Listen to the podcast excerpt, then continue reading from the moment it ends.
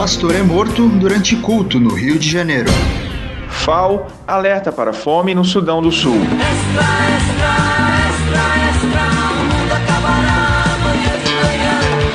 Está no ar o Fora do Éden, porque depois da queda a vida vira notícia.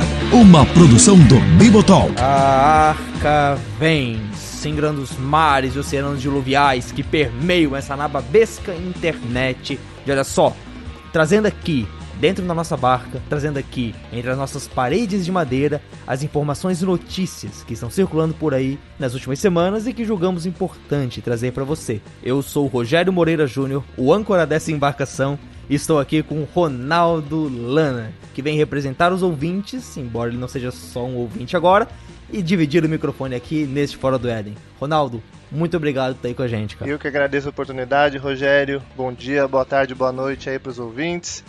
E vamos junto aí que a viagem é longa. Pois é, cara, é longa, é longa e hoje tá um pouco mais normal do que o costume. Porque assim, ouvinte, você deve ter reparado que no último mês o Fora do Éden andou não tão fora do Éden assim, né? Teve arca de debate, teve show do Crentão, aí teve aquele arca que parecia que ia ser normal, e aí veio as meninas e dominaram o programa e fizeram um excelente trabalho, devo dizer. E aí na semana passada, quando era para ter Fora do Éden, não teve. E teve algo melhor, teve o lado a lado esse programa maravilhoso e elegante que veio aí para mostrar pra gente que sim, tem muita coisa a fazer de podcast ainda e sim, as gurias têm coragem para pegar alguns temas que olha, eu vou te dizer, hein. Olha, se você não ouviu o lado a lado por qualquer motivo, ou se ele tá na sua lista aí de programas para ouvir, sério, para o que você tá fazendo, para esse programa agora mesmo, volta para ele depois e vai lá e escuta o lado a lado. Tá um programa legal, tá um programa maneiro e vem mais por aí. E a ideia, ouvinte, vai ser mais ou menos essa. O lado a lado, ele vem aqui pro BTcast, vai ser mais um programa aqui da casa, então a gente já tem BTcast, a gente já tem contraponto, transmissão, fora do Éden e agora o lado a lado. É muita coisa, é bastante programa. Ele vai vir pra cá e uma vez por mês, ao invés de fora do Éden, no, na última semana provavelmente você vai ter ali o lado a lado. Então aproveita, elas vão ter bastante tema e é claro, vocês vão ter uma semana, vocês vão ter um programa menos de Fora do Éden no mês, mas quer saber? Olha, do jeito que o pessoal tá curtindo, do jeito que o pessoal tá comentando lá, eu acho que não vai não vão sentir tanta falta assim não. Aliás, falando em comentários, 46 comentários lá no lado a lado da última vez que eu vi. E ali no Fora do Éden tem o que? Uns 12 eu tô reparando que vocês sabem comentar. Só respondendo o ouro aí. Pois né? é, cara, o que, que é, cara? Será que se a gente pegar uns temas polêmicos, o pessoal comenta também, cara? Pô, pessoal, vamos lá, cara, comenta aí, coloca alguma coisa aí pra nós. Vamos aprender com as meninas aí que elas estão dando aula aí, chegaram já ensinando um monte de marmanjão já. Olha aí, olha aí. E bom, antes da gente chegar nas notícias, também vale dizer duas coisas. A primeira é que a equipe do Fora do Éden cresceu de novo. Sim, a gente teve tanto trabalho, a gente ficou tão desesperado de tanta coisa para fazer que teve que chegar e pedir ajuda do pessoal. E quem respondeu a essa ajuda, entre vários ouvintes que apareceram ali, foi o Ronaldo Lana, que tá aqui hoje com a gente. O Ronaldo, muito obrigado mesmo, cara, valeu pela força. O Ronaldo tá ajudando mais nos bastidores. Algumas coisas que a gente vai falar aqui no programa hoje, o Ronaldo já deu uma força. E outro também que entrou é o Derli de Lana Cordeiro, aqui de Floripa. Você conhece ele, o cara que participou ali do show do Crentão, Ronaldo participou de lá também.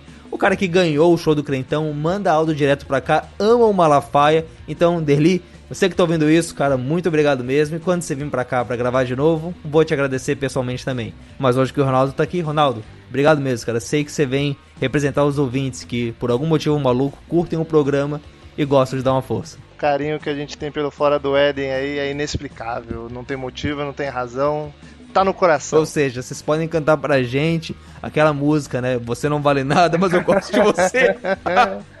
Aquele louvor maravilhoso que fala sobre a graça. Nunca é tarde, nunca é tarde. mas é isso, não, pessoal. Temos aí mais o Fora do Éden, temos aí mais algumas notícias, alguns entrevistados de peso hoje. E a segunda coisa que eu ia falar antes da gente começar com as notícias é: não sei se você reparou, mas essa semana, na semana de publicação desse podcast, Fora do Éden cometeu um ano de vida.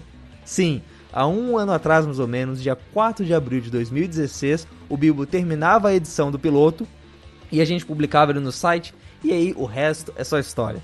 Então a gente está comemorando. Hoje aqui a gente não vai ter o um programa super especial de um ano, com festa, com velhinhas, com bolo. Não, isso não vai ter não.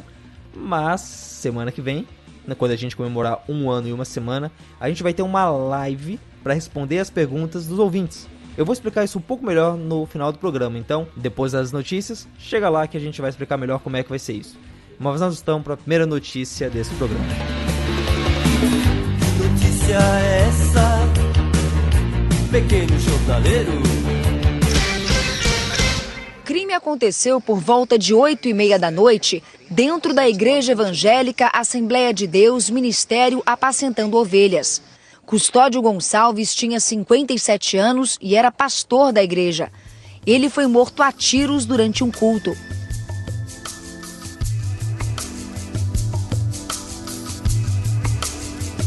O pastor Custódio Gonçalves, de 57 anos, foi morto enquanto pregava num culto de domingo no dia 26 de março esse ano. Esse crime lamentável, essa morte, aconteceu em Itaboraí, um município ali da Grande Niterói, e chocou a gente pelo jeito como o crime aconteceu. Teve um criminoso, ele parou de moto na frente da igreja, desceu encapuzado, entrou no lugar de culto e deu um tiro no pastor. Infelizmente, não é a primeira vez que aconteceu um crime desse jeito, um crime semelhante. Outro exemplo que a gente tem é de um pastor que foi executado há quase um ano, exatamente no dia 23 de abril de 2016. O pastor Wagner Honório Lopes estava vestindo um terno cinza e esse terno foi confundido com a farda de um policial militar e ele acabou sendo assassinado com um tiro no peito. Em novembro, o pastor Marcos Aurélio Bezerra também foi morto em Belford Roxo, na Baixada Fluminense, enquanto fazia a evangelização de traficantes. Tem até um vídeo que circulando na internet com ele orando e trabalhando com traficantes antes de morrer. Assim, uh, pode parecer uma notícia que ela tem a ver com Fora do Éden, porque é uma notícia que, tem, que envolve pastores e tal, mas envolve violência, parece uma coisa muito mais próxima das páginas policiais do que aquilo que você normalmente vê aqui. Mas eu acho que, embora seja muito fácil a gente pensar na igreja perseguida como aquilo que acontece lá no Oriente, lá na China, na Rússia agora, é, o que alguns irmãos passam em comunidades carentes aqui no Brasil acaba também sendo próximo disso.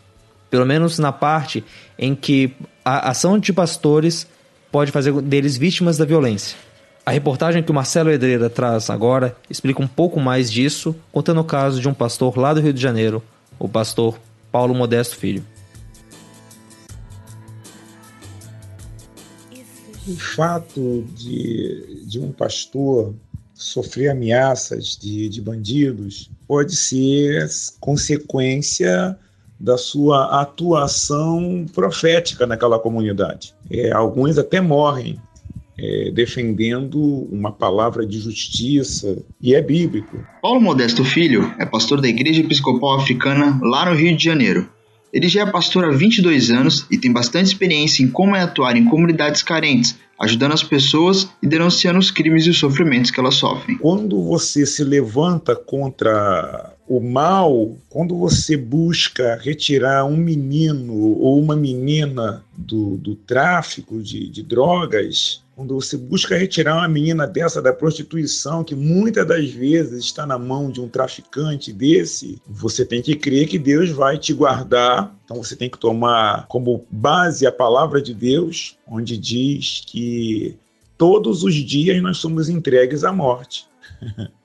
E, e, é nesse momento que é, é colocada em prova a tua obediência e aquilo que você entende como uma vida pastoral que atua em favor do outro, do órfão, do necessitado, do necessitado da viúva, daquele que carece de uma ajuda. Então, nesse momento, quando você busca proteger alguém, levar uma palavra de ânimo para alguém e levar uma palavra de denúncia do pecado, você pode ser alvo de uma perseguição de um traficante, sim. Mas quero deixar registrado aqui também que não foram poucas as comunidades onde eu estive, inclusive com minha esposa, em que muitos traficantes eram tremendamente, abro aspas, é, compreensíveis, fecho aspas.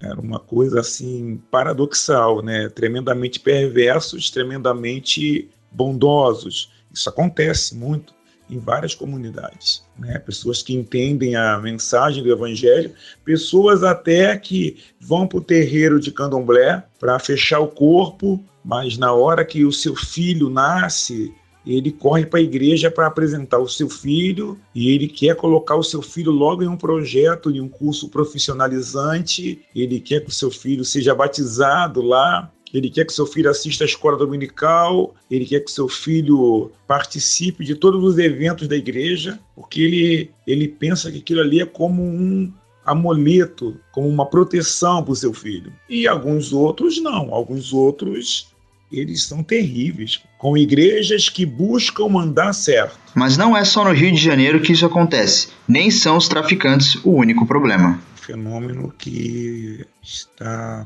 tomando cada vez uma proporção maior em Minas Gerais, Belo Horizonte, em Brasília, na Bahia, em Pernambuco, é, em São Paulo, os estados que, aos quais eu tenho acesso, é, existe uma coisa, principalmente em, em vários estados tem, mas agora uma característica muito forte que tem crescido no Rio de Janeiro, em, função da falta do poder policial, da autoridade policial, a, a segurança pública está ausente. Então, é, os milicianos, os chamados milicianos, e eles são, assim, nenhum dos dois é bom, nenhum dos dois não, não é legal.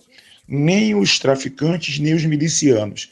Mas os milicianos, eles são bem mais cruéis do que os traficantes. A gente conhece de experiência de alguns pastores que tiveram que ser retirado da comunidade porque não quiseram se dobrar para a taxa da milícia, não quiseram colocar um gato na igreja, Conheço não poucos pastores que tiveram que ser retirados com a sua família e ter, tiveram que ir para outro estado. Conheço pastores que tiveram que ir para outro país porque não quis se dobrar a, ao gato net, ao gato na água, ao gato na luz, gato até na rede telefônica, gato de, de, de, de... Minha esposa costuma até brincar, diz que não é nem gato, é um tigre como o, o, a segurança pública é, é ausente ali, então ou a milícia domina e diz o que quer, ou o tráfico de drogas domina e diz o que quer. Então, qualquer um dos dois acaba trazendo uma pseudo-segurança, uma pseudo-tranquilidade, onde ou o traficante é, ajuda em algumas coisas a comunidade e é tido como um herói, ou o miliciano ajuda a comunidade e é tido como um herói. E, infelizmente, é sempre onde o, o poder público está ausente é, em relação à escola, em relação à saúde, em relação à segurança, em relação a transporte, a,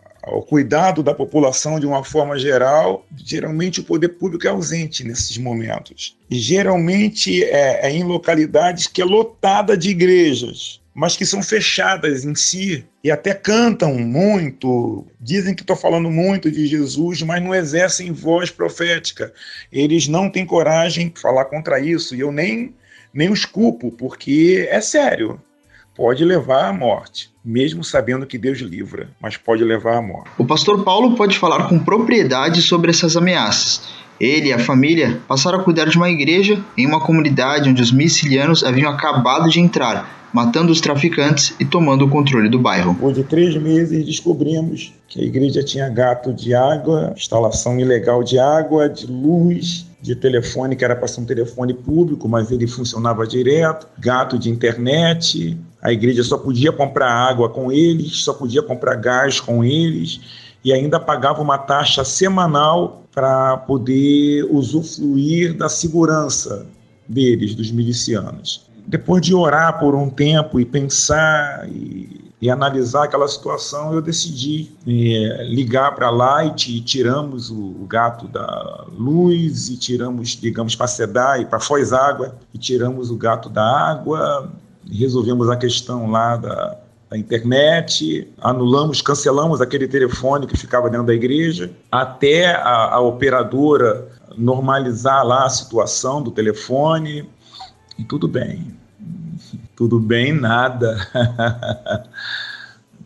Três semanas depois dessa decisão minha, mas eu fui alertado antes, apareceu lá na porta da igreja num domingo pela manhã, no final da escola dominical, o chefe da milícia. E ele me deu o seguinte recado para só para você saber, pastor, ungido de Deus também morre. E foi horrível porque minha esposa agarrou comigo e meu filho e eu gritando para eles entrarem para a parte de dentro da igreja. A gente estava no quintal da igreja. E esse homem puxou a pistola e deu 15 tiros para cima. E ele falou: Como a sua esposa não vai querer soltar o senhor e eu só queria o senhor, para tu ver que eu sou um cara legal, é isso aqui que eu faço com gente que me desobedece e deu 15 tiros para cima. E aquilo foi horrível. Mas esse esforço na comunidade valeu a pena. Ficamos dois anos naquela igreja, naquela nomeação. Foram dois anos de muita bênção, que a igreja se tornou uma referência de, de reforço escolar, né, de reforço para pré-vestibular, de reforço de inglês, curso de culinária, de curso de informática, virou uma referência porque nós fizemos logo parceria com a posto de vacinação, que era muito mais fácil chegar até a igreja do que até o posto de vacinação. Nós fizemos várias parcerias, né? conseguimos trazer alguns é, psicólogos corajosos dar palestra lá na igreja, conseguimos levar fisioterapeutas, conseguimos levar profissionais que cuidam da saúde da mulher, conseguimos levar profissionais que cuidam da saúde masculina, né, é, proctologistas. Foi uma época assim muito boa na vida da igreja, que acabou provocando a comunidade a nos abraçar. E a comunidade abraçou. E se a comunidade abraça, pronto, foi. Porque onde a comunidade diz sim, e se o sim for for para algo benéfico mesmo, Deus também diz sim, ponto, acabou. E não tem milícia e nem traficantes que consiga ir contra isso. Mesmo assim, Paulo passou por algumas dificuldades por causa desse tempo. Teve que pagar um preço pelo serviço ali prestado. Essa coisa de responder profeticamente é muito séria. e o meu líder não quis estar perto de mim, que é estar perto de mim, da minha esposa, dos meus filhos, era correr risco e fui abandonado por eles. E isso trouxe problemas na saúde da minha esposa, problemas sérios. Isso me acabou me causando depois de um tempo aí um infarto, quase morri. Isso fez meus filhos sofrerem muito. Mas, embora o testemunho do pastor Paulo nos mostre como a ação de um pastor pode ser uma bênção para a comunidade, em alguns casos ele pode acabar se associando aos poderes paralelos do lugar. Infelizmente, também tem aqueles pastores e pastoras que vivem extremamente bem, não só porque Deus está livrando, não. Eles vivem extremamente bem nesse meio aí, porque ou ele tem um fechamento com com o traficante ou ele tem um fechamento com um miliciano. É, Existem alguns pastores, e não são poucos, que têm coragem de fazer isso. Né? O miliciano leva sempre um, um valor em dinheiro e deixa com ele, dá um presente. É, o traficante paga parte do seu salário. Infelizmente, infelizmente, o miliciano ou o traficante paga boa parte lá da construção da igreja. O, o miliciano ou o traficante banca lá o, o carro do pastor, da pastora. Isso é fato. Isso é fato. Né? E quando até não acontece de, de pastores e pastoras é, que, que aceitam ajuda, tomara que eu não vá preso nos próximos 30 anos por causa do que eu vou falar aqui agora. Mas quando o pastor e a pastora não aceita dinheiro aí de político corrupto, que eu encaro que é pior do que um miliciano, é pior do que um traficante. É um político corrupto que usa o dinheiro público para se eleger ou se reeleger sob o crivo, né, sob a aceitação, a anuência, a concordância de alguns pastores e algumas pastoras, de alguns líderes evangélicos. Só Deus. Mas como a igreja que está fora pode ajudar esses pastores e comunidades que sofrem esse tipo de perseguição? Existe uma parábola de Jesus que ele fala de três servos que receberam valores diferentes para administrar. E, e quando o Senhor veio, ele entendeu, a partir da, da administração, do, do valor que ele deixou, quem era um bom administrador. E o que ele entendeu que era um bom administrador, quem eram bons administradores, ele deu muito mais a ser administrado. Eu creio que Deus tem dado esse olhar não só para a igreja evangélica, mas para a igreja católica também, de onde você deve investir e ajudar. É, é lógico que todos podem ajudar, até quem está fora, é identificar é, igrejas sérias, organizações sérias, organizações essas que, que investem no órfão, no necessitado, na viúva, no carente, organizações que, que estejam investindo em crianças. Primeiro ponto, é, tem que partir das crianças, porque se não partir das crianças, é, nos próximos 20 anos a gente vai estar sofrendo muito mais ainda. Muito do que se vê hoje onde o poder público está ausente e onde tem muitas igrejas, mas que não exercem voz profética, repito mais uma vez, não posso os culpar. Né? Essa, é, essa é uma coisa de cada um, nem todo mundo está disposto a se colocar aí no risco de morte, de perder a sua vida. Muitos desses lugares, se nós conseguíssemos ou se conseguirmos identificar ali organizações, instituições, igrejas sérias que investem na criança, no pré-adolescente, no adolescente, no jovem, no adulto que não teve chance, no homem, na mulher que não teve chance, no idoso, na idosa, para dar qualidade de vidas a, a eles, dar qualidade de vida a eles. O, ou, ou dar a eles uma condição mínima de encarar a vida, são nessas instituições que a gente tem que investir. São nessas instituições.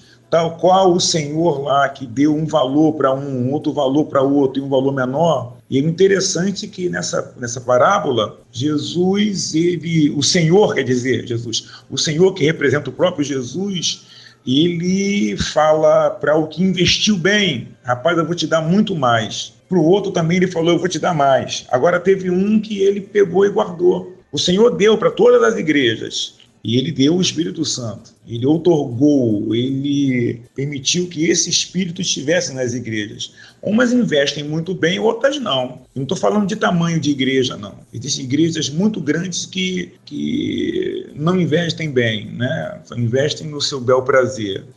Igreja, existem igrejas pequenas que fazem um bom trabalho. É, e quando você pergunta como os irmãos de fora das comunidades podem ajudar estas igrejas e esses pastores, investindo neles, principalmente igrejas grandes que estão fora, principalmente irmãos que têm uma boa condição que estão fora dessas comunidades, é, é procurar encontrar nessas comunidades igrejas que trabalhem sério. Eu conheço várias, eu conheço várias que trabalham sério, que abraçam as crianças, os pré-adolescentes, os adolescentes, jovens, que propicia para eles cursos de informática, um esporte, um futebol, jiu-jitsu, judô, capoeira, é, reforço pra, do Enem, reforço do pré-vestibular, reforço escolar, é, é, nesses lugares que tem que se investir. É, e esse é um bom caminho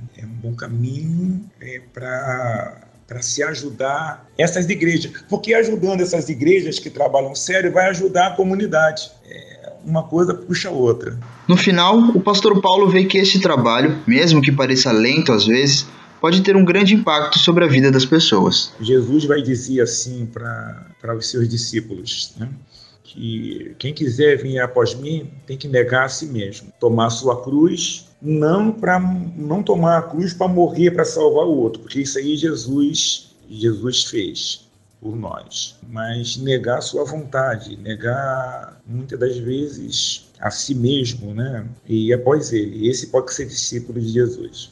Hoje em dia eu faço a mesma coisa, mas com muito mais cuidado do que com muito mais cuidado do que eu fazia antes. Eu, eu tenho eu tenho tomado muito mais cuidado, mas continuo fazendo. Eu creio num trabalho em que alcança o órfão, o necessitado e a viúva. É, nós, nós militamos dentro da, da capelania hospitalar, a gente acredita nisso. Queremos estender isso para uma capelania prisional e escolar. É, nós ajudamos de forma direta, indo até lá, asilos, né? estamos trabalhando com um agora em especial. É, a gente crê que as crianças podem ter um papel importantíssimo agora, já hoje, e a gente investe nelas, né? É... E é isso. Nós trabalhamos com as crianças, com adolescentes, e depois de praticamente 22 anos, existem aí é, engenheiros, em dentista, tem professores de educação física, tem uma galera boa aí que eu tive o privilégio de, de ao longo desse tempo, fazer o casamento de alguns deles, de pegar o filhinho no colo e apresentar para Deus, de batizar alguns filhos. Tudo indica que daqui a cinco anos eu vou casar um neto de um deles. E é isso, é nesse evangelho que que eu creio que nós queremos aqui na comunidade cristã metodista, Igreja Metodista Episcopal Africana. A gente crê nisso aqui. Alguns líderes evangélicos até falam, né? Poxa, rapaz, isso é muito lento, mas é isso que a gente gosta de fazer. A gente crê que é isso que Jesus quis ensinar no Novo Testamento e é isso que Deus mostrou e sinalizou para o seu povo ao longo de todo o Antigo Testamento. Essa é a história da Bíblia, essa é a história da igreja e eu não quero sair dela. Nós aqui não queremos sair dela. É tudo de bom aí, irmão. É, Deus abençoe e que seja sobre nós a graça do Senhor nosso Deus e que Ele confirme, sim confirme as obras das nossas mãos.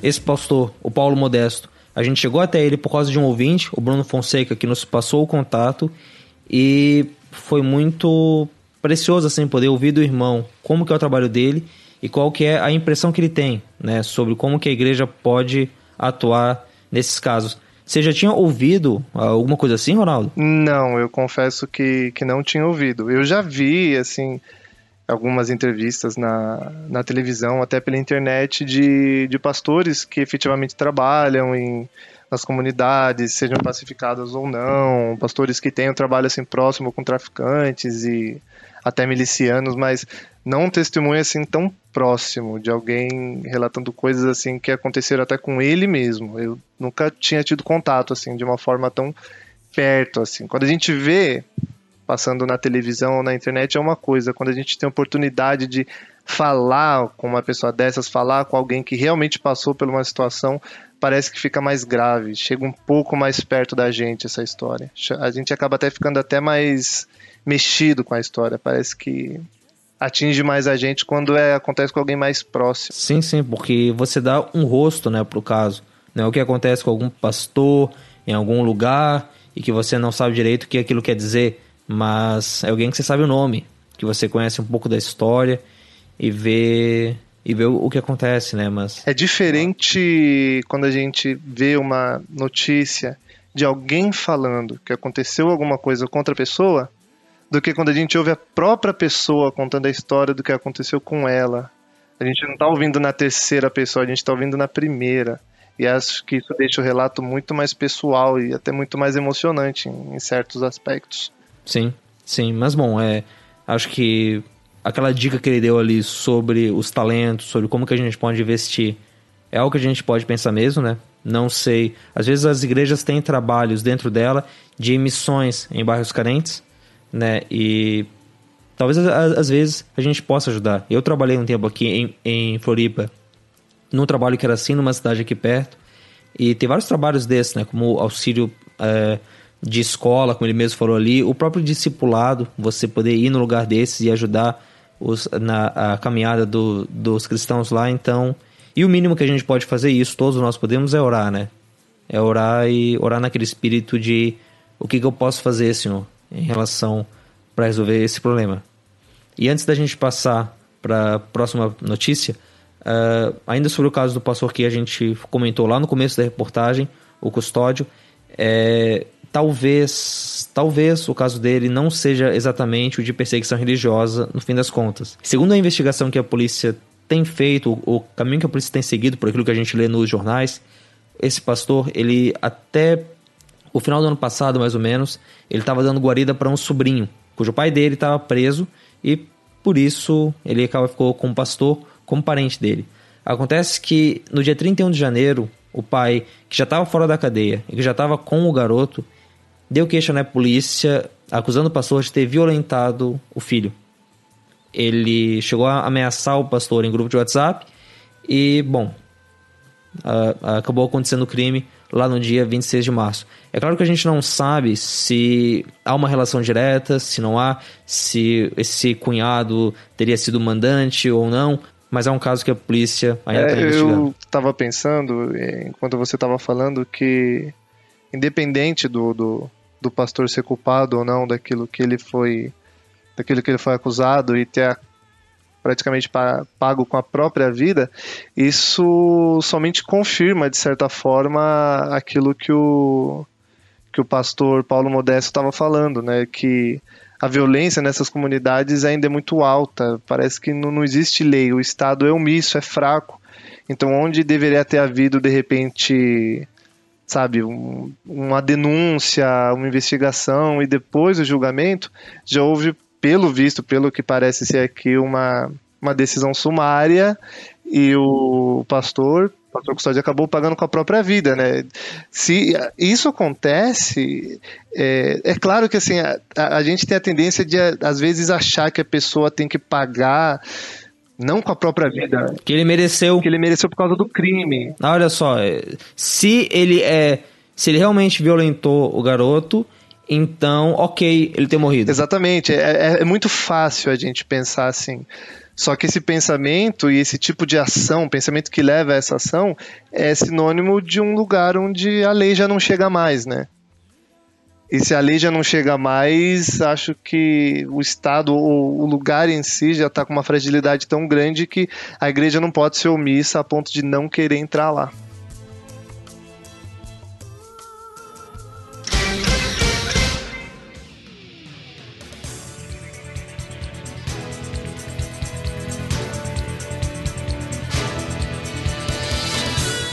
Então, pessoal, eu falei ali no começo do programa que a gente tá fazendo um ano de programa agora.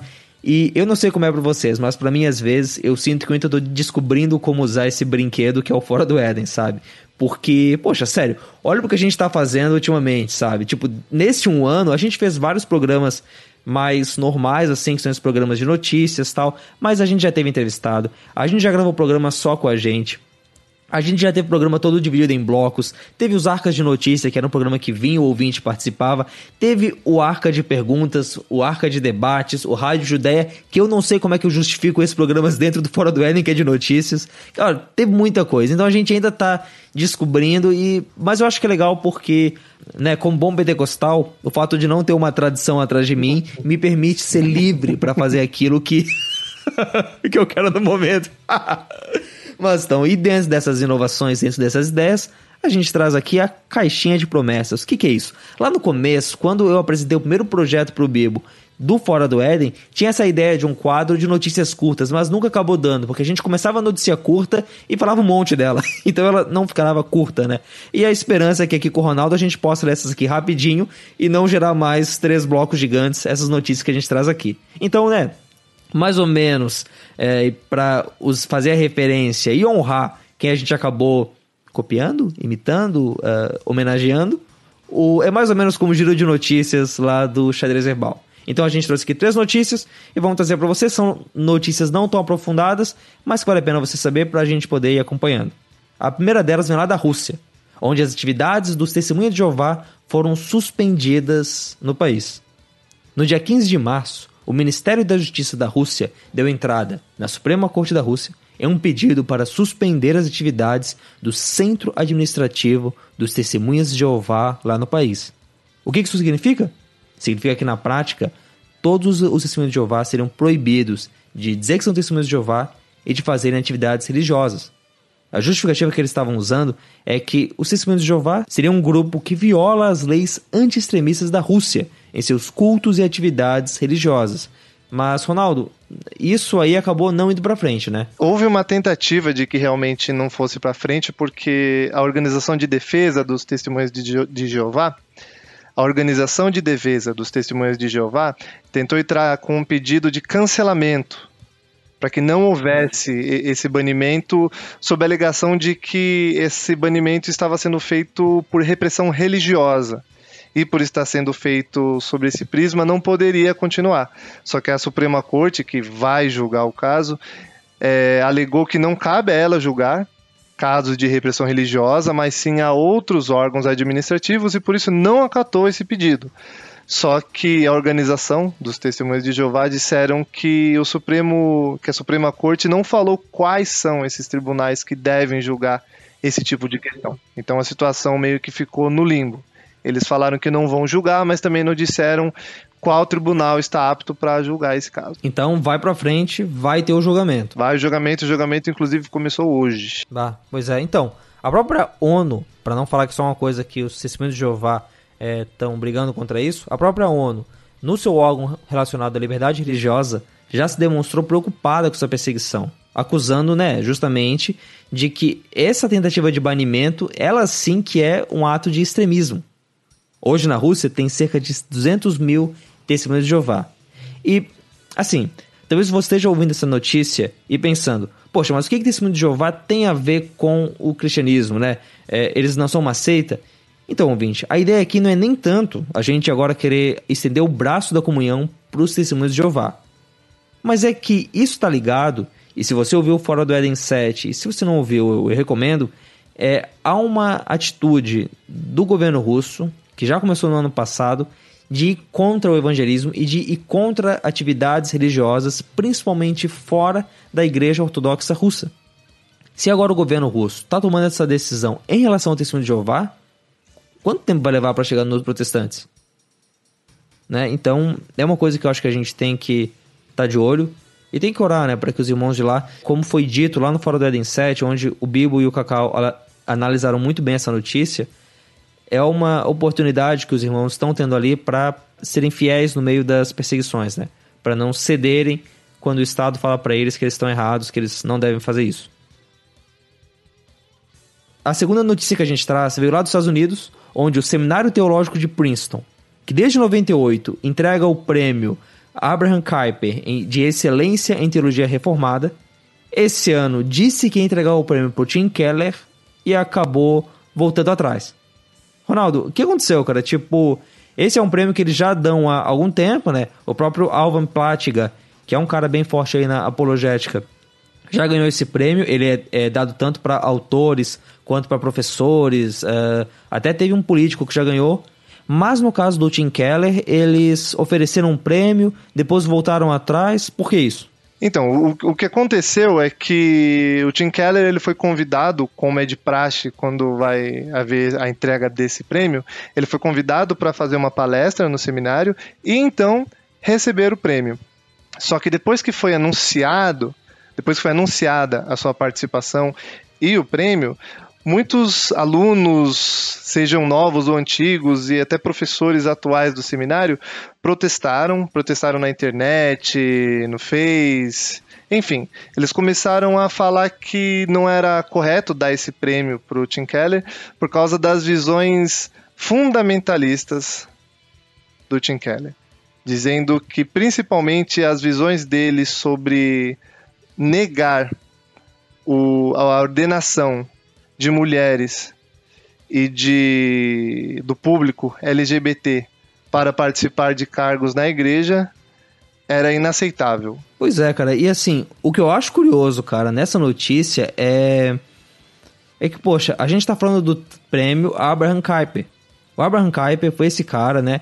Eu não conheço muito sobre ele, mas sei que ele foi muito importante lá pro neocalvinismo holandês.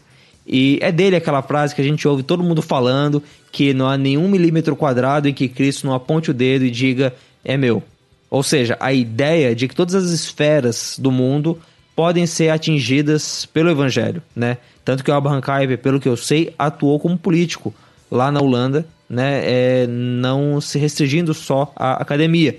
Então você, vamos lá, você tem esse prêmio que leva o nome desse autor neocalvinista, provavelmente conservador, e que o Tim Keller não pode receber não porque ele desonra a memória do Abraham Kuyper, mas sim porque o público e as pessoas lá de Princeton não curtem a teologia do Tim Keller. Tipo, cara, é meio, né? É meio estranho, cara. Parece um, parece um contrassenso, né? Eu, eu, eu, eu até acabei falando lá em cima que era a visão fundamentalista, mas eles disseram que é uma visão conservadora. A visão deles é que era uma uma visão conservadora. Só que o que se espera de um seminário que já é centenário, até mais do que isso, seminário de Princeton, que não seja uma instituição conservadora? É, não sei, cara. Eles até podem se, se abrir pro liberalismo, né? Mas aí eles podiam arranjar, então, talvez, uns caras mais na linha deles para dar o nome do, né, do, do lugar ali, né? Eu não vejo ninguém abrindo nenhum centro calvinista de estudo com o nome do José Armínio ou do John Wesley, por exemplo. Porque são caras que não apoiavam essa visão.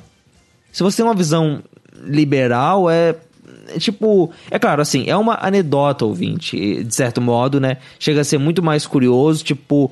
Mas é, é, é chato ver o quanto que o vento do mundo leva o pessoal, né? A tomar algumas decisões e a não honrar alguns homens simplesmente pelo mimimi do pessoal na internet, né? Mas o que é curioso é que, mesmo assim, o Tim Keller, é, ele vai dar, né, a palestra lá e vai ou, é, aproveitar ali o espaço para estar tá passando a mensagem dele e, bom, o prêmio, no fim das contas, não é tão importante assim, né? É, as pessoas que ficaram do lado do, de Tim Keller, foram muitas, inclusive, disseram que esse próprio prêmio do Abraham, do Abraham Kuyper nem o próprio Abraham Kuyper acabaria recebendo se fosse se esse prêmio fosse dado com esse tipo de pensamento que o seminário de Princeton teve. Porque na visão do seminário, hoje em dia, Abraham Kuyper seria um pensador conservador que pois é. não mereceria esse prêmio. Curioso isso. Então muda o nome do prêmio, né? Né? Olha só. Assume a postura e muda o nome do prêmio. Sim, sim. E a terceira notícia agora sobre o Brasil é sobre Thales e o vídeo que ele gravou, se dizendo arrependido pelo que ele fez no passado.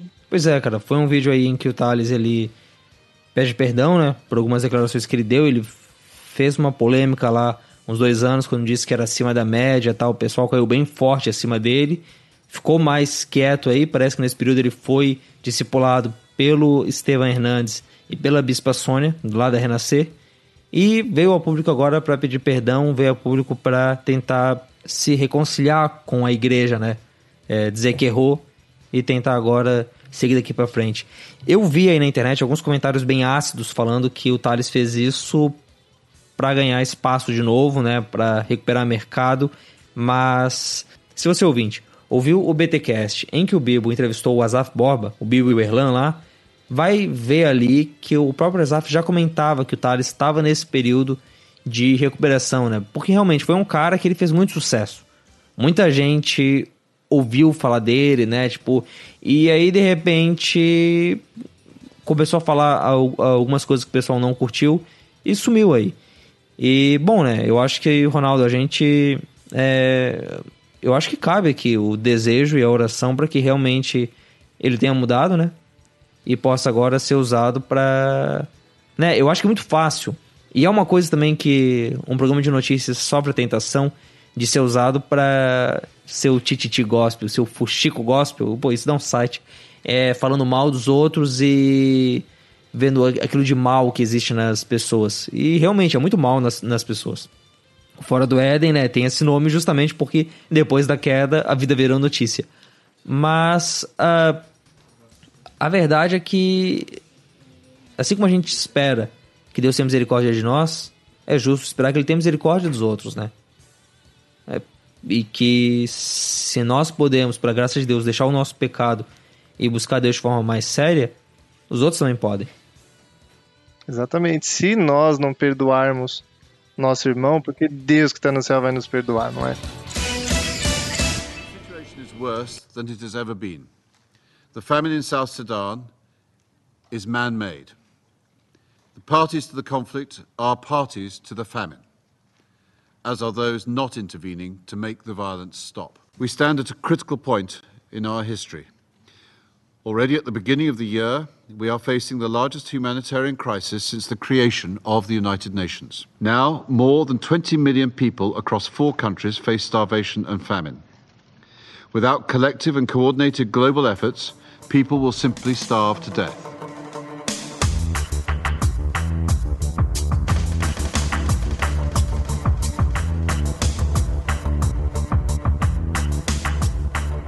O mais novo país do mundo, o Sudão do Sul, já causa preocupações no Fundo das Nações Unidas para Alimentação e Agricultura, a FAO. No primeiro relatório Perspectivas de Colheita e Situação Alimentar deste ano, a organização aponta que o Sudão do Sul está entre os países que exigem uma grave preocupação em relação à segurança alimentar, junto com Nigéria, Somália e Iêmen. Segundo o relatório, dentre as 11,3 milhões de pessoas que vivem no país, 4,9 milhões estão sofrendo de uma severa insegurança alimentar. Um dos principais motivos para isso acontecer está ligado justamente ao fato do país ser tão novo. O país não tem nem 10 anos. O país foi fundado em julho de 2011 e desde então tem sofrido com conflitos internos, que fazem com que as pessoas tenham que deixar suas casas, além disso atrapalhar a ajuda humanitária que vem de fora.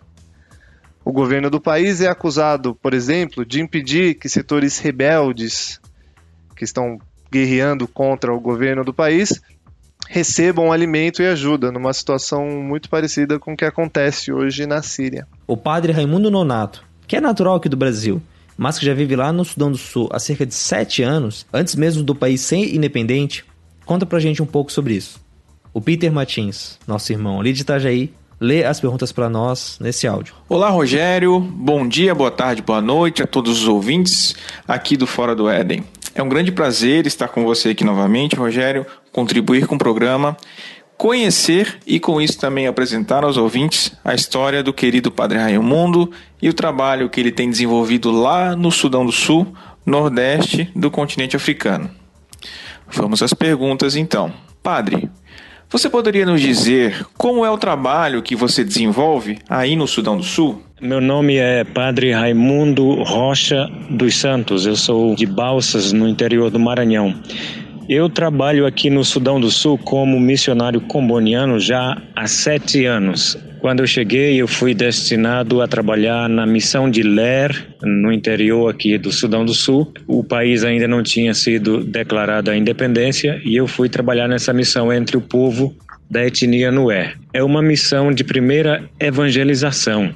E lá é uma paróquia imensa, é, formada por quatro municípios numa área muito grande. Então, meu trabalho lá era para dar assistência ao pároco e eu fazia também um bom trabalho com, com a juventude.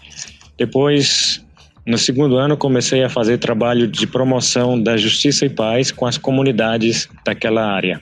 Infelizmente, no fim de 2013, é, começaram os conflitos gerados por uma, uma disputa política e essa disputa política é, visava somente a alcançar o poder e, e, isso acabou gerando uma guerra civil que dura já há três anos. Isso foi no fim de dezembro de 2013. E em janeiro de 2014 a guerra chegou lá na nossa região, em Ler. E tivemos que deixar a missão, ficamos quase três semanas, 18 dias recuados numa comunidade isolada no interior e sem contato, sem comida, com pouca água. Passamos por situações difíceis com o povo. Mas graças a Deus conseguimos ser evacuados pelas pelas aeronaves do Programa Mundial de Alimentação da Missão de Paz aqui no Sudão do Sul. E desde então, de, desde fevereiro de 2014 que eu estou morando aqui em Juba na capital do Sudão do Sul. E o trabalho que eu realizo aqui é o trabalho específico de coordenar atividades no campo da justiça e paz e reconciliação, que é um trabalho de evangelização muito importante, é muito mais na linha social. E aos domingos vou celebrar missa com a comunidade Nuer, a etnia Nuer, que são pessoas não refugiadas porque moram no próprio país, mas são deslocadas de guerra que vivem sob proteção da, da missão de paz da ONU. São quase 40 mil pessoas. Então eu, como falo a língua Nuer, ou pelo menos sei o suficiente para celebrar a missa em Nuer, eu vou rezar com eles e é sempre um momento muito bonito, muito participativo de fé e de esperança com esse povo. Então, basicamente, é isso que eu, que eu realizo como trabalho de evangelização. Celebração da missa, dos sacramentos e a promoção do trabalho de justiça, paz e reconciliação aqui nesse país que é o mais jovem do mundo, está entre os países mais pobres do mundo e que infelizmente passa por uma guerra civil que já dura três anos. Por que há tanta fome no Sudão do Sul? O Sudão do Sul fica na região da África, da África Central e compõe a comunidade dos países do leste africano. É um país rico em água, tem muitos minerais. O rio Nilo passa pelo meio do país, tem muitos outros rios afluentes, tem terras férteis abundantes uh, e um pouco de deserto, que é onde começa o Saara. Mas a maioria, a maior parte do país é de terras férteis. O Sudão do Sul sempre foi um país economicamente pobre, mas rico em terras cultiváveis, ricos em minerais, rico em petróleo, rico em pecuária, rico em, em, em povos, culturas e tradições, pobre economicamente. E mesmo na sua pobreza econômica, o país conseguia viver relativamente numa situação, eu diria, boa, porque enquanto havia paz, é, o povo conseguia produzir os alimentos necessários para a sua sustentação. Mas se é assim, por que há tanta fome? É preciso lembrar que o Sudão do Sul é, tem um histórico de guerras e conflitos muito longo, muito grande. É, foram 21 anos de guerra civil é, no Sudão até que a região sul, que hoje é o Sudão do Sul, conseguiu a sua independência. Então você imagina que é uma situação de conflito já bem enraizada e isso contribuiu é, pesadamente para a pobreza econômica dessa região. Por causa da guerra, muita gente teve que deixar o país e se tornou é, se pessoas refugiadas nos países vizinhos, como o Sudão, a Etiópia, o Congo, Quênia, mas sobretudo na Uganda. Então, o número de refugiados passa de um milhão e meio. É muita gente. E Existem mais de 250 mil pessoas deslocadas por causa da guerra. Quer dizer que são pessoas que tiveram que deixar seus povoados, suas casas, suas cidades e estão nas bases de proteção da ONU ou estão nas cidades maiores e muita gente está também no mato, está é, no meio da mata, nos pântanos do rio Nilo, como refugiado por causa dessa guerra, com medo dos ataques ou dos rebeldes ou das tropas do governo. Então, toda essa situação de refugiados, de deslocados de guerra, criou uma situação em que o povo, é uma situação de instabilidade muito grande, em que o povo não consegue permanecer por muito tempo num determinado lugar e não está mais em suas casas. Então, isso dificulta a produção de alimentos. Quem trabalha na roça e vive da, da produção de alimento ou criação de gado não consegue levar adiante essa atividade agrícola ou pecuária.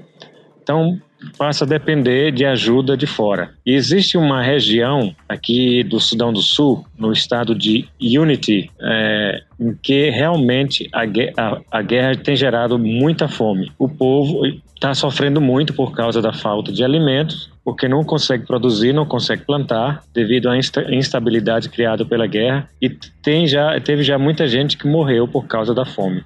É uma situação muito triste.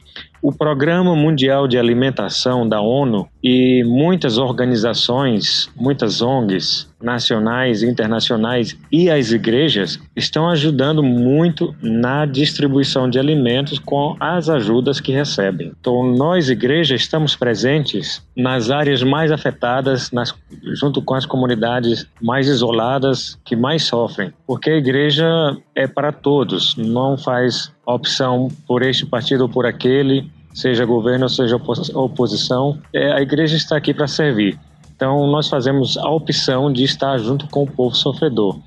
E também a igreja ajuda na distribuição de alimentos da, da melhor maneira possível. Mas quem mais se compromete com a distribuição de alimento, até porque é a sua função principal, é o Programa Mundial de Alimentação. Desde que foi declarada a fome aqui no país, há cerca de duas ou três semanas, ah, foram intensificadas as ajudas, sobretudo dos países europeus, alguns países da Ásia, como o Japão e também os Estados Unidos. E graças a essas ajudas, o povo começa a receber alimento. Mas ainda está num nível muito sério, a população está muito carente de alimento e de outros meios. Por causa também da guerra, as escolas foram fechadas, muitas escolas. Em, em outras regiões as escolas funcionam, mas em muitas elas estão fechadas.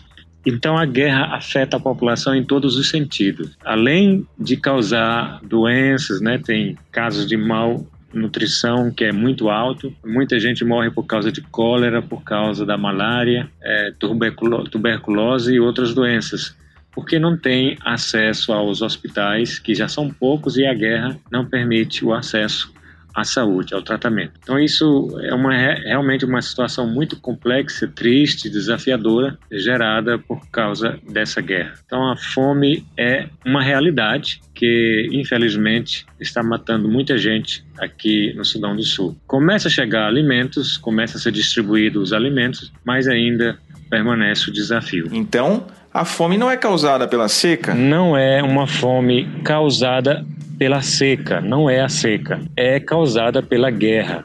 É produzida pela ação do homem, pela ganância das lideranças políticas que brigam por poder e que têm pouca sensibilidade ao sofrimento da, da população, sobretudo da população mais carente desse, desse país. O governo tem dito muitas vezes que quer parar a guerra, é, procura a reconciliação, quer ajudar as comunidades atingidas, mas na verdade o que se observa é ainda a existência de conflitos Existem confrontos isolados, mas existem quase todos os dias entre uh, tropas do governo, elementos da oposição, que às vezes são chamados de rebeldes, e que quem acaba sofrendo mais com esses ataques, esses confrontos, é a população civil. E há várias, vários relatórios, várias informações que dizem que o governo é, está prevenindo a chegada de alimento a determinadas áreas, em determinadas áreas, para determinadas comunidades carentes, por achar que essas comunidades apoiam o, o, os rebeldes ou a oposição. E isso contribui ainda mais para a fome, para a necessidade de alimentos nessas comunidades. Então, é uma situação triste e muito desafiadora. É, o que mais se espera e se reza é, para que aconteça é a chegada o restabelecimento da paz, porque se houver paz, as pessoas voltam para suas casas, para os seus povoados e lá eles têm água, têm terra em abundância e com a estabilidade vão começar a produzir alimentos mais uma vez. Há fortes expectativas de que o Papa Francisco faça uma visita ao Sudão do Sul ainda neste ano é, um grupo de lideranças políticas do Conselho é, de Igrejas Cristãs, Conselho de Igrejas, fez uma visita ao Papa em janeiro e fez um convite para que ele visite o Sudão do Sul e ajude no processo de paz e reconciliação. O Papa que tem rezado bastante pela paz nesse país e pela paz no mundo, é, está com muita vontade de visitar o Sudão do Sul e provavelmente visitará talvez em, talvez em outubro, se a situação, se a segurança permitir. Padre, minha última pergunta. Diante de tanto sofrimento, guerras e fome, o que o senhor tem feito para manter acesas as chamas da fé, esperança e caridade no povo?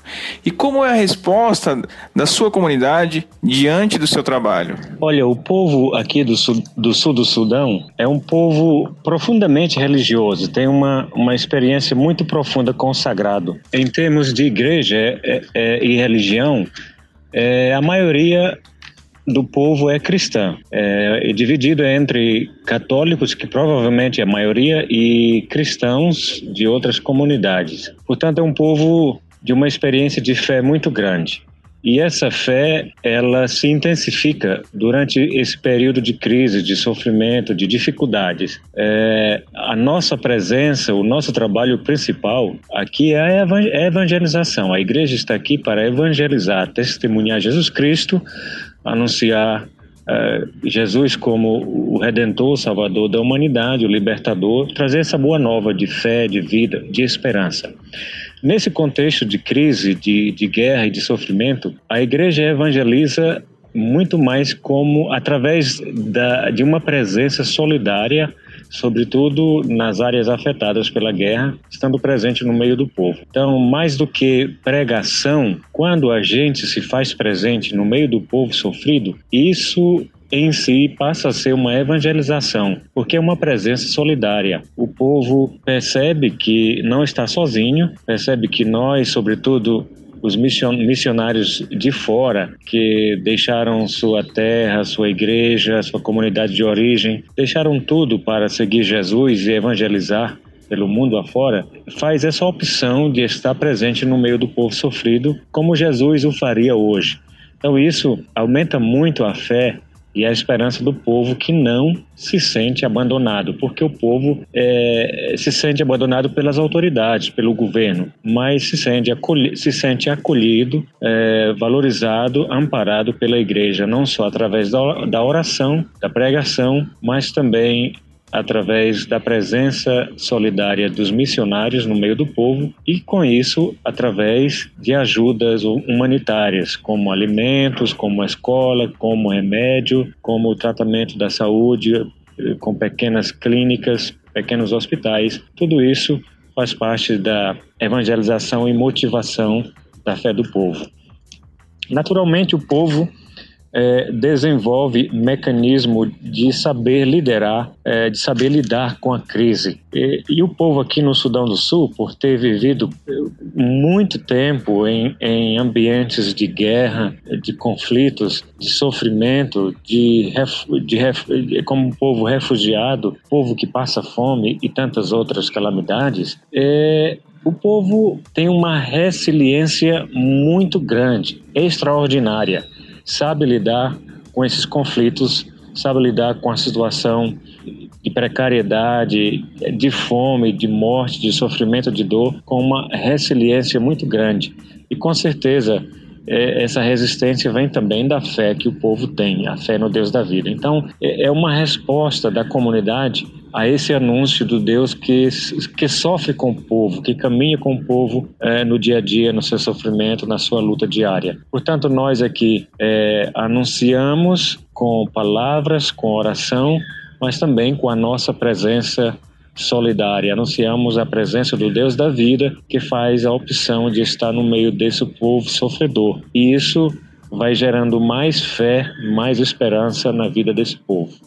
E o que eu tenho observado, onde eu tenho estado durante esses, esses anos de, de guerra e conflito, é que a presença do povo nas celebrações é massiva, é extraordinária. É incrível perceber como o povo parece que faz aumentar a fé, a sua fé, é, durante esses períodos de, de, guerra e de crise. O povo comparece às igrejas, onde tem capelas, onde tem igrejas, estão sempre cheias, e geralmente onde não tem, são poucas, Uh, fazemos as celebrações embaixo das árvores, das grandes árvores, e, facilmente conseguimos reunir centenas, centenas e até milhares de pessoas nas grandes celebrações, sobretudo jovens, sobretudo jovens. Isso nos leva a dizer que esse povo é um povo de uma espiritualidade, de uma experiência eh, muito profunda com o sagrado. E ele, o povo sul-sudanês, sente é, a sua sede pelo sagrado saciada na igreja. E é por isso que as multidões acorrem à igreja. Também porque a igreja é provavelmente a, a única instituição que está funcionando no país e que dá uma resposta à sede do povo. Não somente a sede de fé, mas uma sede ética, a sede da proteção, da necessidade de proteção, da necessidade de consolo, de cura dos traumas da guerra. O povo encontra tudo isso na, na igreja. O que, ele, o que ele não encontra nas organizações que oferecem, por exemplo, alimentos, abrigos e a ONU que oferece proteção, mas não oferece algo muito mais profundo eh, que o povo está precisando e que acaba encontrando na igreja.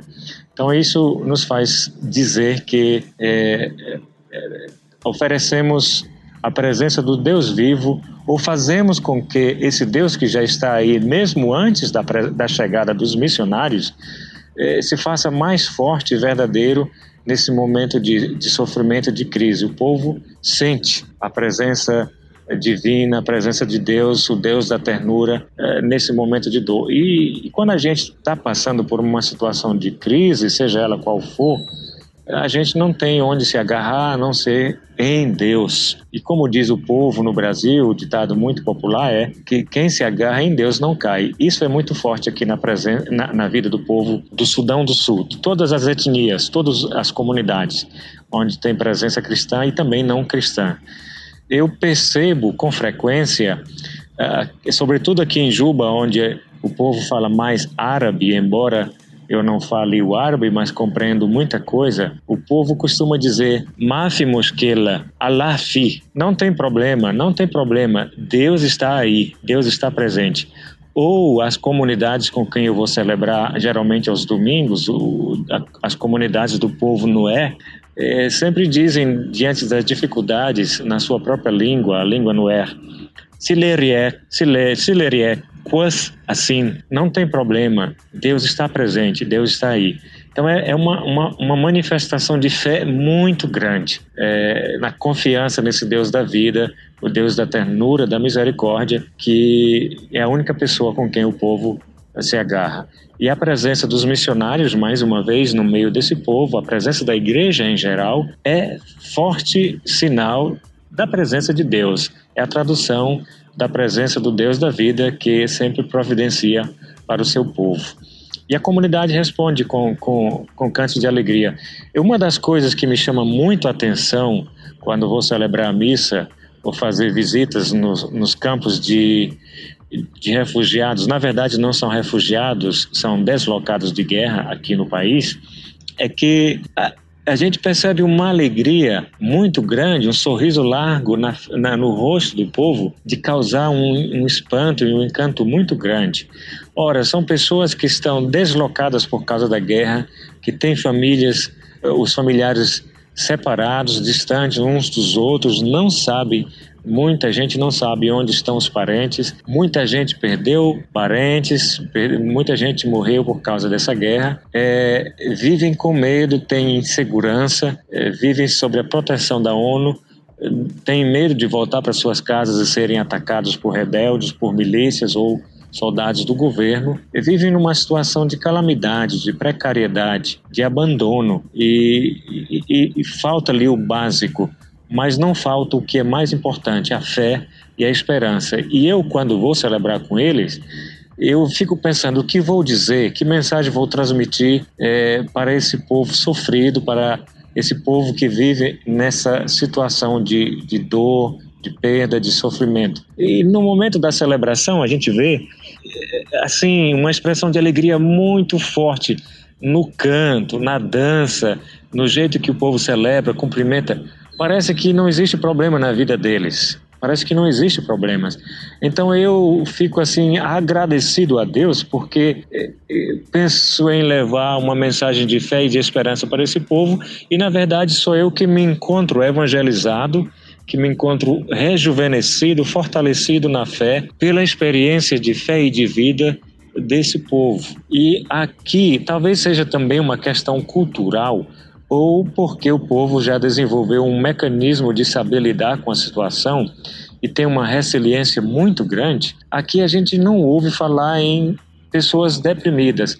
Existem traumas, pessoas estão todo mundo aqui traumatizado de uma forma ou de outra, algumas muito, com trauma muito mais profundo, outras não. E isso também pode levar a uma situação de depressão. Mas assim, não vejo as pessoas reclamar que, olha, é culpa de Deus, o que Deus está fazendo que não responde ao nosso clamor, à nossa oração, ao nosso apelo. É, quanto mais a gente reza, mais problemas aparecem. Nunca ouvi ninguém reclamar dessa forma. Pelo contrário, ouço as pessoas dizerem: não há problema, apesar da, da dificuldade da situação, Deus está presente.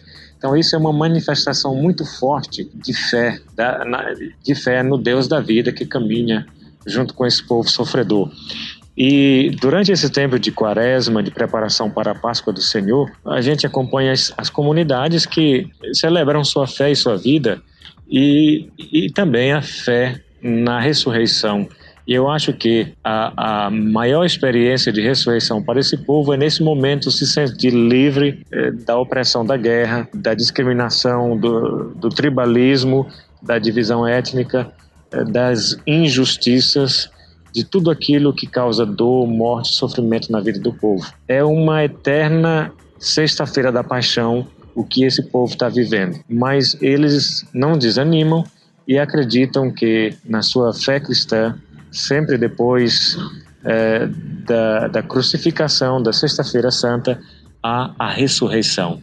Então, isso é o que mantém a chama da fé viva nesse povo que não desanima, que espera com confiança que a redenção, a libertação, a paz vai acontecer.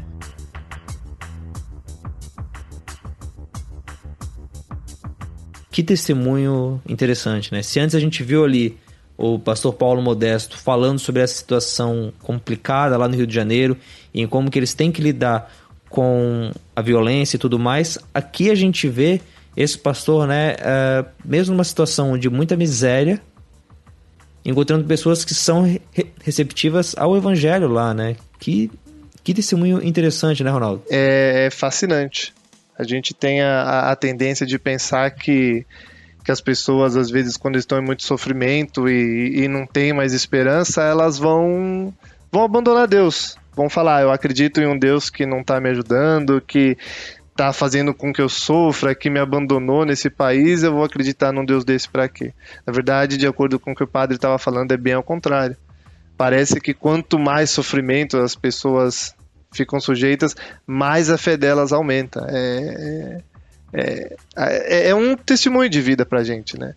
É, é lógico que, que, que, cada um assim tem o seu grau de sofrimento e as coisas que tolera, só que a gente não pode deixar de pensar que a gente sofre por tão pouco no, no conforto de todas as coisas que a gente tem quando tem pessoas numa situação muito pior que estão fazendo aquilo que a gente sabe que tem que fazer, que é mesmo na aprovação, debaixo da mais difícil provação, ainda é glorificar Deus, é ter fé, não, não deixar de caminhar. Sim, e eu acho que não só nos inspira o exemplo do pessoal lá do Sudão do Sul, como nos inspira o exemplo do padre, né? E assim, ouvinte, uh, uma das coisas que eu acho que é interessante fora do Éden poder trazer pra gente, é para mim que tô pesquisando, pra gente que tá pesquisando aqui as coisas, e para vocês que estão ouvindo o nosso programa, é eu acho que inspirar um pouco a gente até no sentido de missão, no sentido de ver o que, que a gente pode fazer, o que está sendo feito nesses países e perguntar para Deus sinceramente se a gente não pode fazer algo para resolver isso né? E nesse caso aqui, é...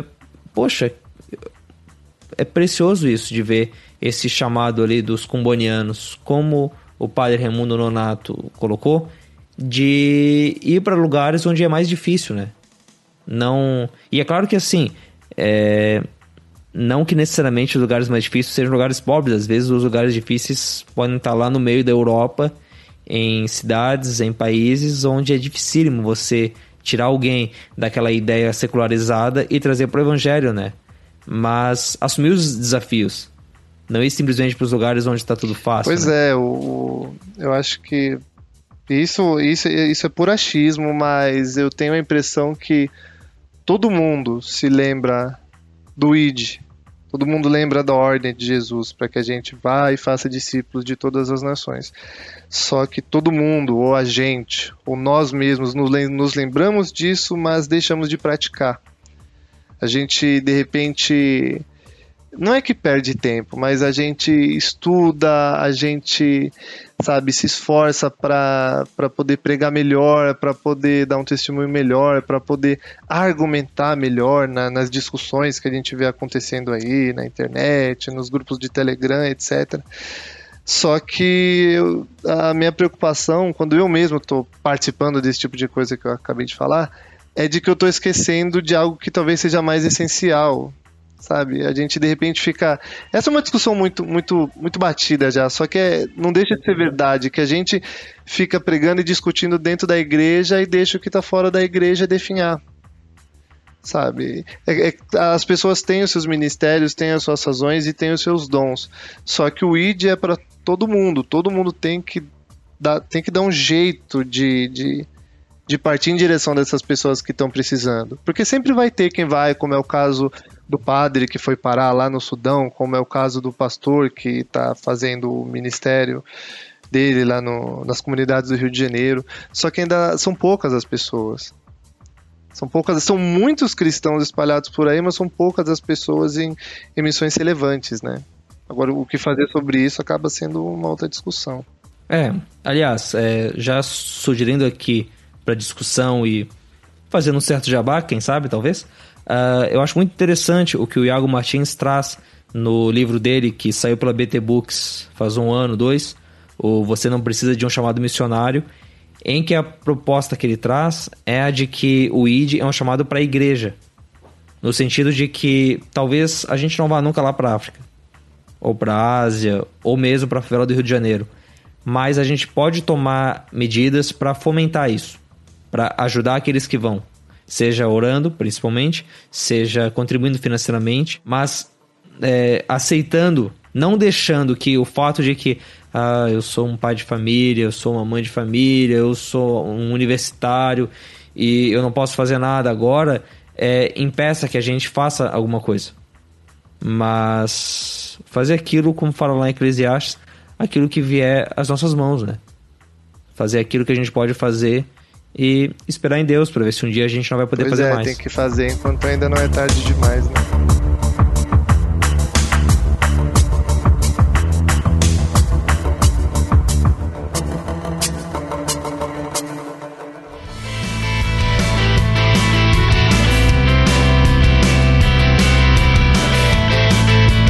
Então é isso, ouvinte. Esse foi mais um Fora do Éden, um programa hoje com algumas notícias um pouco mais sérias, um pouco mais é, não tão animadas quanto nos outros dias, né? Notícias mais tristes até. Mas é o que está acontecendo no mundo e torcemos que ela ajude você a estar tá pensando e ajude você a estar tá orando e a estar tá entendendo melhor esse mundo de pecado em que a gente vive. Aquilo que eu falei lá no começo, então, na próxima terça-feira, dia 11 de abril, a gente vai ter ali no canal do Bibotalk uma live que vai ser né, a comemoração dessa desse um ano e uma semana de Fora do Éden, onde você ouvinte pode mandar pra gente perguntas e a gente vai ler as perguntas ao vivo e vai estar tá respondendo lá. Vai durar mais ou menos uma hora, vai ser ali pelas 10 horas. Aqui nesse post você já deve encontrar o link. Se você não achar, ele vai estar tá sendo divulgado pelas redes sociais do Bibotalk, lá no grupo do Telegram e lá no grupo do Facebook. Se você tem uma pergunta, você pode mandar pra gente. Grave seu áudio e mande para fora do Eden@bibotalk.com. Além disso, você também pode entrar lá no grupo do Telegram do Fora do Éden, que tem o um link aqui no post, e me procurar ali ou procurar o Ronaldo ali e mandar o áudio pra gente. Ou então, lá no Facebook você também pode nos procurar e mandar o seu áudio. A gente vai reunir isso tudo e na terça-feira que vem a gente lê lá e responde para vocês as grandes dúvidas que vocês têm sobre esse programinha semanal de notícias cristãs. Ronaldo, muito obrigado, mano, por tá aí com a gente. Eu que agradeço essa oportunidade, foi um prazer poder subir a bordo aí da arca. E eu queria aproveitar esse momento bem curtinho e tomar a liberdade para, em nome de, de todos os ouvintes da Arca, parabenizá-lo, Rogério, pelo trabalho, por esse sucesso que a Arca aí teve nesse primeiro ano e desejar também que essa arca continue aí por anos e anos, singrando esses mares dessa internet de olha só, impedindo que os ouvintes perdidos em tantos boatos e fuxicos gospel possam possam naufragar aí e acabar sossobando nesse oceano. Poxa, sossobando é uma palavra que eu ainda não usei aqui na abertura, né? Pô, deixa eu anotar ela aqui pra. Poxa, imagina usando Anota, é, sossobando e nababesca na mesma frase. Sobobando, olha, eu tô cada vez aprendendo. Sobobando, isso são umas palavras tão sonoras. Oh, perfeita, cara, perfeita. Ela tem um som da pessoa caindo na água e não conseguindo ir à tona. É perfeito, cara, é perfeito. Poxa, mas agradeço muito, agradeço muito. É, na verdade, eu agradeço a você e aos ouvintes por me darem a oportunidade, por nos darem a oportunidade de poder brincar com as notícias aqui. Né? Se não fosse por vocês, a gente, é, eu não ia ter entrevistado o cara da igreja ortodoxa, não ia ter entrevistado o padre do Sudão do Sul que teve aí hoje, o outro pastor lá do Rio de Janeiro. Então, fazer o Fora do Éden é uma benção. É, é, um, é um, um, bom trabalho e eu também torço que continue, torço que prossiga aí, junto com os outros podcasts aí do Bibotalk. Obrigado, Ronaldo. Que isso, continue aí nos abençoando com essas entrevistas e com Também. esse seu talento. A gente poxa, que agradece. Poxa, fico feliz, fico feliz. Mas não é isso, querido ouvinte. Se você quer saber mais, então, um pouco sobre esses bastidores, sobre a história do Fora do Éden, cola com a gente na terça-feira que vem, lá na live que vai ter. E se você não puder, fica tranquilo. Semana que vem a gente coloca todo o conteúdo da live ali num podcast maroto para você e aí você vai poder acompanhar, você vai poder ouvir o que a gente falou lá. Mas então é isso. Até semana que vem. Deus abençoe você e a gente se fala por aí. Abraço. Abraço.